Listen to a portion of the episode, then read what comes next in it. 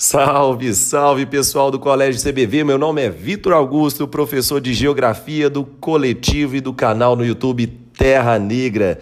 Aqui fica de antemão já o meu convite para todos vocês conhecerem o nosso projeto no youtube.com/barra Terra Negra e também queria muito agradecer, pois estou muito honrado em fazer parte desse projeto do Colégio CBV.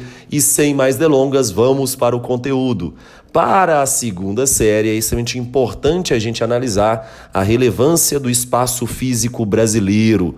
Então, nunca se esqueçam dos biomas brasileiros e como eles vêm sofrendo desmatamento ou vêm sofrendo degradação. A partir da Amazônia, nós temos uma degradação muito forte, principalmente com a expansão da fronteira agrícola, a atuação da expansão da pecuária bovina, a atuação da expansão da sojicultura, seja a partir das décadas de 60, 70 e 80, sendo iniciado pelo ciclo militar. E aí não se esqueçam de um projeto integracionista dos militares, integrar para não entregar oferecer a terra sem homens para os homens sem terra, e dessa forma incentivaram substancialmente a expansão da economia agrícola em direção aos territórios amazônicos. A Sudã, Superintendência de Desenvolvimento da Amazônia de 1966, também foi um agente indutor desse desmatamento da floresta amazônica. Além disso, a partir do final da década de 90 e principalmente no século 21, ganha corpo um outro vertente, uma outra vertente, um outro ramo da fronteira agrícola, que é o Matopiba. É o acrônimo formado pelos estados do Maranhão, Tocantins, Piauí e Bahia, justamente também com a expansão da fronteira agrícola, afetando um trechinho pequeno de Amazônia, mas pegando muito forte a Mata dos Cocais. E não se esqueça desse grande ecótone brasileiro entre Cerrado, Amazônia e a Caatinga, que é a Mata dos Cocais. Ela vem sendo fortemente degradada pela expansão do Matopiba, principalmente com a componente da sojicultura. Além disso, a nossa belíssima Caatinga no sertão nordestino, tão relevante, tão importante, o ecossistema semiárido mais biodiverso do planeta Terra, contendo duas vezes mais biodiversidade que qualquer outro bioma de características áridas e semiáridas, tão especial, mas tão judiado, que Ariano Suassuna, o nosso queridíssimo escritor, autor, poeta, e um dos maiores brasileiros de todos os tempos ficaria muito triste por ver isso.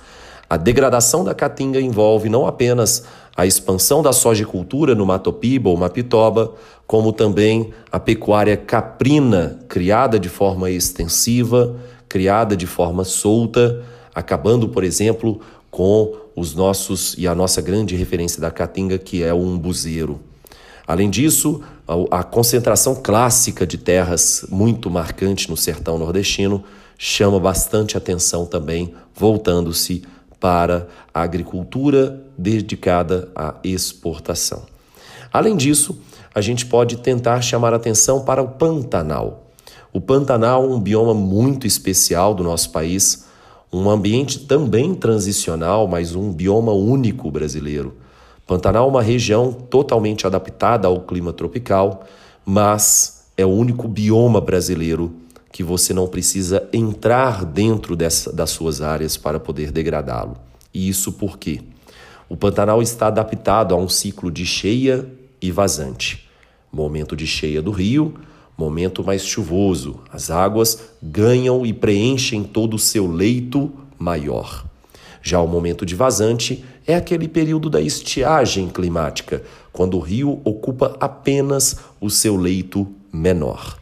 E justamente por ser um bioma adaptado a essas flutuações naturais da água do rio, nós temos que o Pantanal, por sofrer bastante com a redução da oferta de água para o Rio Paraguai, e isso acontece em função do desmatamento do cerrado, Toda vez que eu desmato o cerrado, eu reduzo a quantidade de água que se desloca, que se direciona a partir dos rios em direção ao Pantanal, e isso faz com que a oscilação, a flutuação, acabe afetando diretamente o parque.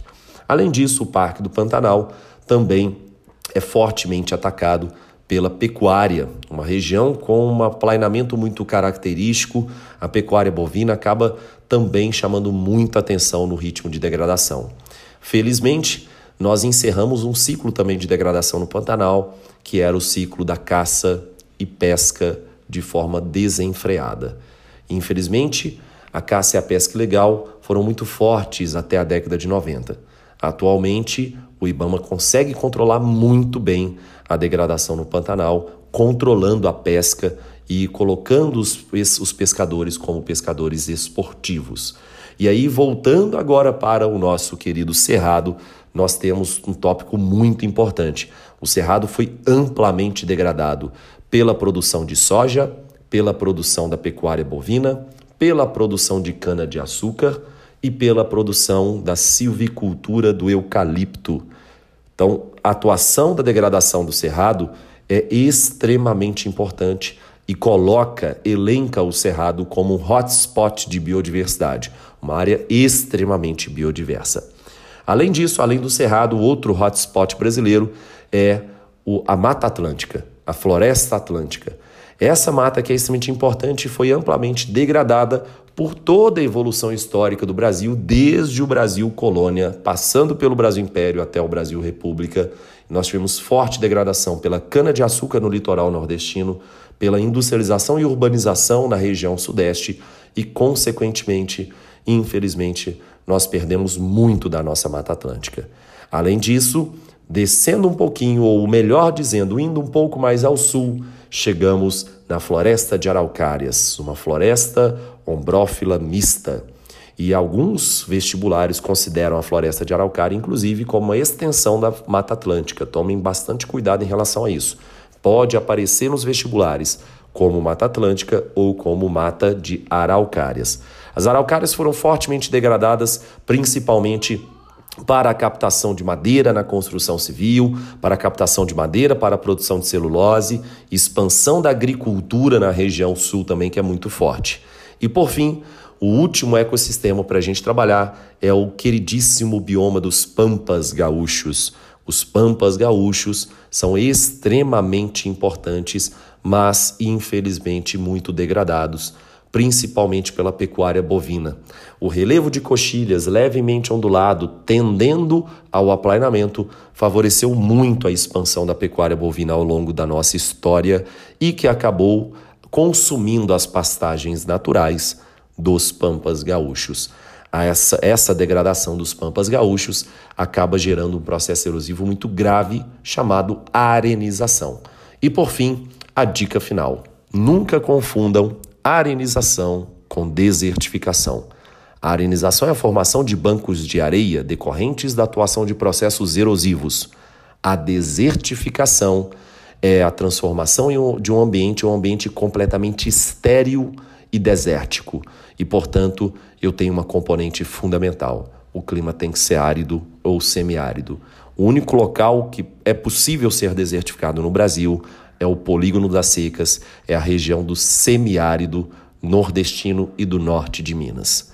E se a região sofreu processos erosivos e acumulou-se bancos de areia, como no sudoeste do Rio Grande do Sul, na região da Campanha Gaúcha, ou até mesmo no Jalapão, no estado do Tocantins, a gente dá o nome disso de arenização, um outro tipo climático.